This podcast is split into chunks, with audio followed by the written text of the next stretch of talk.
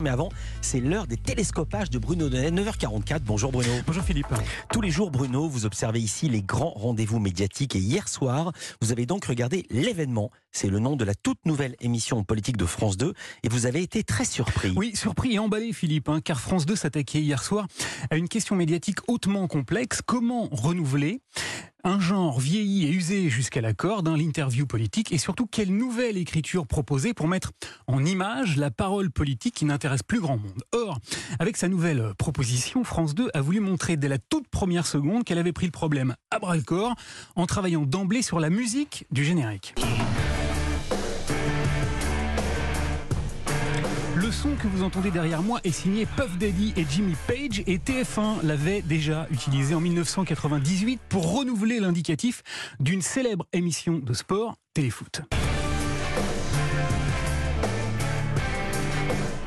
Et j'ai trouvé ce choix tout à fait intéressant, Philippe, car l'interview que j'ai vue hier était effectivement réalisée un peu comme un match, comme une rencontre à très fort enjeu entre une journaliste, Caroline Roux. Bonsoir, Monsieur le Président. Et un président de la République, Emmanuel Macron. Bonsoir. Merci d'avoir accepté l'invitation de France Télévisions.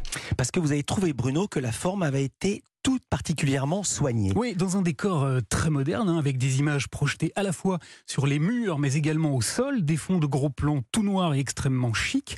La réalisation a fait assaut de split screen. Vous savez, ces plans dans lesquels l'écran est coupé en deux pour montrer à la fois celui qui parle et celui qui écoute, comme dans une partie de bras de fer. Et puis le plateau a également euh, régulièrement été filmé vu du dessus, en plongée, un peu comme on filmerait un match de boxe. Il y avait donc du rythme, de l'attention et surtout, surtout l'intervieweuse Caroline Roux n'était pas du tout disposé à laisser le président de la République s'exprimer comme il a l'habitude de le faire. Moi, je discute pas avec vous. C'est-à-dire en majesté et sans rencontrer de contradictions. Non, elle l'a beaucoup relancé et très régulièrement interrompu. Quand euh, on est patron ou quand on est salarié, bah, on peut bloquer le pays, donc on va encore demander plus. C'est juste qu'on aurait pu faire les réquisitions avant? Mais pardon, non, Non? Non Pourquoi et non. Parce que c'est trop facile.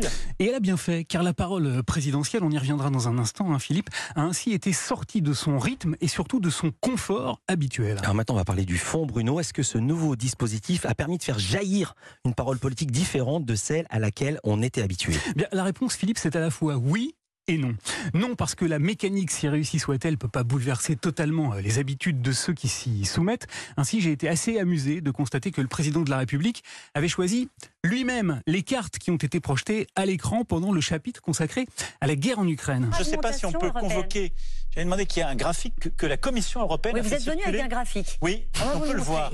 Voilà, un parfaitement à l'aise dans ses baskets présidentielles, à semelle légèrement monarchique tout de même.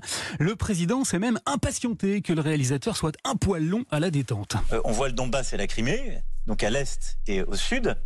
Mais si on pouvait voir ce graphique qui donne l'évolution des prix, Au point de ne pas hésiter à le chambrer allègrement. c'est Cognac G qui, Qui nous entend. Voilà. Ça y est. Eh oui, aussi Philippe, euh, car ce, eh oui, je, veux dire, je voulais dire aussi Philippe, Oui. parce que ce rythme effréné et les relances de Caroline Roux ont assurément déstabilisé le président de la République.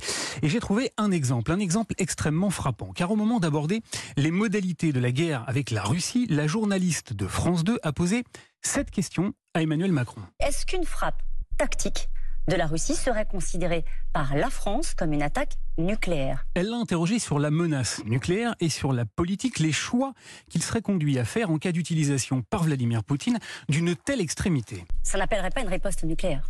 Et voici ce que le président de la République, pressé par le rythme, lui a finalement répondu. D'évidence, et ça n'est pas notre doctrine aujourd'hui, je le dis. Mais ce serait une responsabilité historique de la part de la Russie. D'évidence, a-t-il lâché non? Non, la France ne riposterait pas en cas d'utilisation de l'arme nucléaire. Une information hautement spectaculaire qui ne se dit traditionnellement pas tant elle est de nature merveilleusement rassurante pour Vladimir Poutine. Bref, une petite phrase dont je ne suis pas certain que le président de la République aurait choisi de la prononcer s'il avait écrit tout seul, comme il en avait l'habitude jusqu'ici, une intervention médiatique sans intervieweur et sans les questions opiniâtres d'une journaliste. À vous, Cognac G. Et Au passage, oui, référence à la télé des années 80. Euh, Gérard Majax, si tu nous écoutes. 5 300 000 téléspectateurs, gros score, deux fois plus que la précédente émission politique de Deux France fois 2. plus que le record. ouais.